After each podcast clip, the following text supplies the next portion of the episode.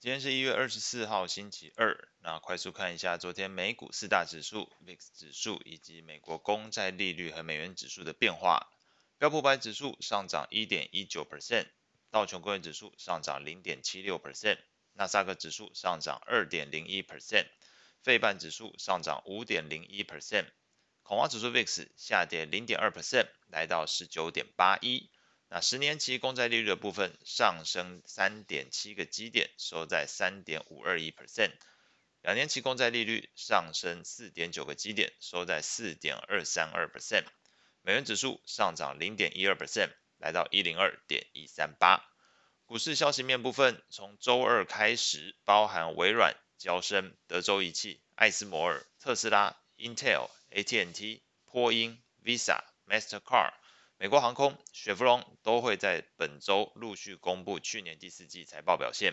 那即便研究机构已经下调了盈余展望，但是由于多数科技巨头公司已经采取了撙节措施来应应景气放缓和高通膨环境，同时市场的悲观情绪也在升息预期放缓之下出现了消退的情况。美股四大指数延续上周五强劲表现，标普百指数站上了四千点大关。纳斯达克指数上涨二点零一 percent，费半指数大涨五个 percent，主要反映了巴克莱银行调升对于 AMD 还有高通的投资观点。昨天来看，AMD 上涨了九点二二 percent，高通则是上涨六点六二 percent。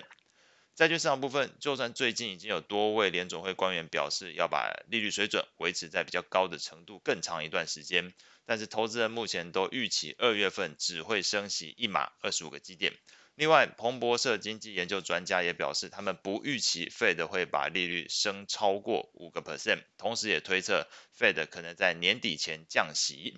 美国财政部长耶伦最近也表示，对于通膨回落感到鼓舞，认为全球的能源价格和供应链问题能够有所好转。那在价格面的部分来说，股债之间负相关的表现也重新回流。那昨天观察到。美国公债利率上升，债券价格下跌，因此在美国债券型 ETF 的价格变化上，美国二十年期公债 ETF TLT 下跌零点四七 percent，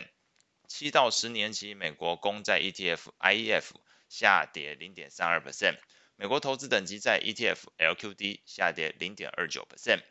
外汇市场部分，投资情绪好转，以及对于中国解封之后的需求面提振效果，使得澳币表现相对强劲，盘中一度上涨一点一 percent，来到零点七零三四。欧元基本持平在一点零八五七，那盘中一度上涨零点七 percent，来到一点零九二七的位置。日元则由于美国公债利率上升以及美股上涨，使得日元盘中是一度下跌，来到一三零点八九的价位。